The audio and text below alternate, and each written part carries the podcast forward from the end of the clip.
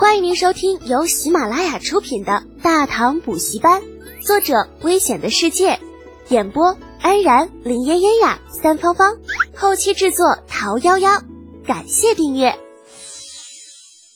第一百一十七集，No 作 No die。月灵，他不会有事吧？昏昏沉沉间，李雪燕的声音在耳畔响起，接着是李月玲那彪悍娘们的声音：“没事，他底子不错，出不了问题。”身体已经没有那么冷了，不只是不冷了，相反还蛮暖和的，淡淡的幽香在鼻翼萦绕。渐渐恢复意识的李浩大概猜出了自己在什么地方，醒了就起来，把姜汤喝了。一只纤细而有力的小手伸了过来，在李浩额头上拍了一下。李浩老大不情愿地睁开眼睛，就不能让我多躺一会儿吗？我现在很虚弱的。你的确是很弱，才不到一个时辰就晕了。李月玲俏脸的面庞映入眼帘，满是鄙夷。二叔二娘是多么英雄了得，怎么生了你这么个不争气的东西？李浩眨眨眼睛，这尼玛是个男人就受不了啊！骑着老子发明的自行车，抹着老子发明的香水烤着老子发明的蒸罐炉，然后骂老子不争气。你这还你还是个人？掀开身上的被子，李浩硬撑着从床上坐了起来，二话不说，端起李雪岩递过来的姜汤，一仰头。这普普通通的姜汤，啊让他硬生生的喝出了豪情万丈的味道。李雪燕怕他烫着，连忙劝道：“哎，你你慢点儿，小心烫。”这是他刚刚说完，啊，李浩已经把姜汤全部灌进了肚子里。啊，老大一大碗姜汤下肚，李浩每动一下子，那肚子便传来一阵水声。把碗还给李雪燕，吸了吸鼻子，堂姐。明天继续，男人怎么能够说不行呢？回过气来的李浩一改之前的做法，挑衅的看着李月玲。正所谓江山易改，本性难移。后世的时候，李浩就是个不达目的誓不罢休的性子，否则他也不可能进入近乎万里挑一的特种大队。吃苦遭罪啊，这些对于他来说都不算什么。人活着总要有自己的坚持。被一个女人瞧不起，这绝皮不能忍的好不好？啊，另外还有一点让李浩必须坚持下去的理由是，他知道自己将来一定会上战场。那如果现在不学点本事，打好基础，这将来上了战场，岂不是直接给敌人送人头啊？啊，虽然说自己是穿越者啊，可能也有主角光环在，但是要知道，在大唐可是冷兵器为王的时代。啊，李浩在后世学的那些个擒拿格斗，根本就无法应付这样的大场面。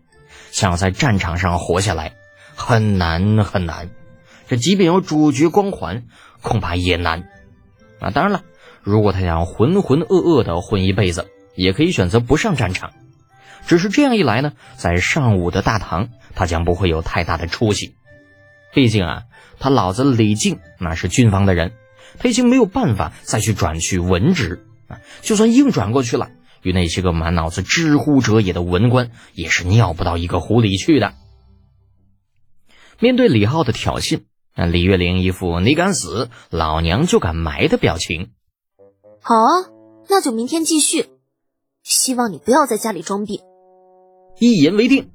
李浩举起了右手，啪的一下，李月玲与李浩的手拍在一起，誓约成。然后。嗯，李浩又后悔了。大雪整整下了一夜，那第二天早上起来，望着院子里可以没到膝盖深的积雪，李浩就乐了。哎呀，这雪下的好啊！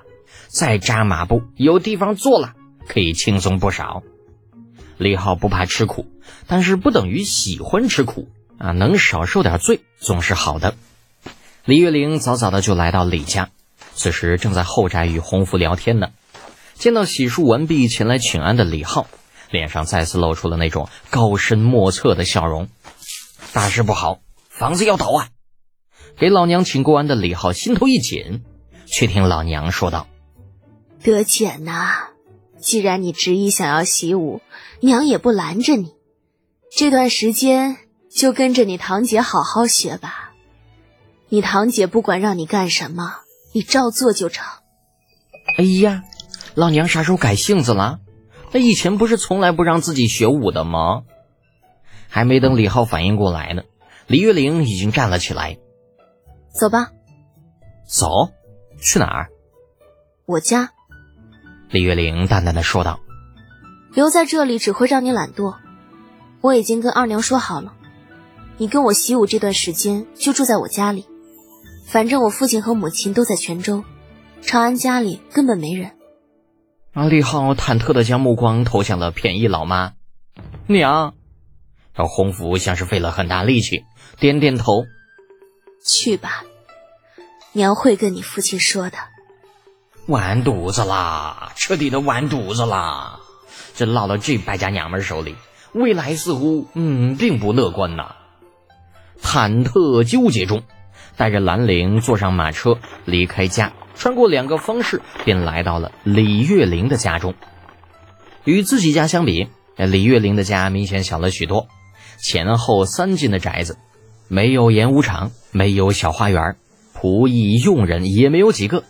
配合院子里凋零的草木，冷冷清清的，有种说不出的味道。以后你就住在这里吧。带着李浩主仆来到后宅的一座小院李月玲道。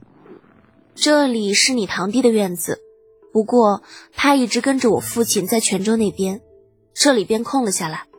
为什么？李浩在院子里边转了一圈，很是懵。什么？为什么？为什么你会一个人回来？难道你不应该在泉州吗？李月玲想了想，那似乎觉得没有必要瞒着李浩。陛下要赐婚，我或许明年就要成亲了。哎呀，这长安城还有人敢娶这么彪悍的女人吗？这家伙吃了雄心豹子胆了吧？兴之所至，李浩脱口而出道：“谁呀？胆子这么大！”说完之后，啊，李浩就后悔了，连忙解释：“呃，姐，我我我我不是那个意思，你你别误会啊。”我没误会。李月玲像是没有听到李浩刚刚的话一样，指了指不远处一个半人高的架子。把腿搭上去，试试你身体的柔韧性。李浩总觉得情况有些不对，可是又拗不过李月玲，只能扭扭捏捏的走过去，抬起一条腿往这架子上一搭，扭头道：“呃，是不是这样啊？”李月玲面无表情，弯腰，用两只手抱住自己的脚。李浩试了试，这家伙别说用手抱住脚，就连摸都还差着半尺呢。正想着说啊，我自己做不到啊，背后便多了一只小手，紧接着一股巨力就传来了，嗷的一声，不似人声的惨叫就传遍了半个长安城，数不清的乌鸦哇哇哇的大叫着，四处乱飞。而再看李浩，头已经与膝盖碰到一起了，啊，两只手不光能够抱住自己的脚，而且还抽搐了许多。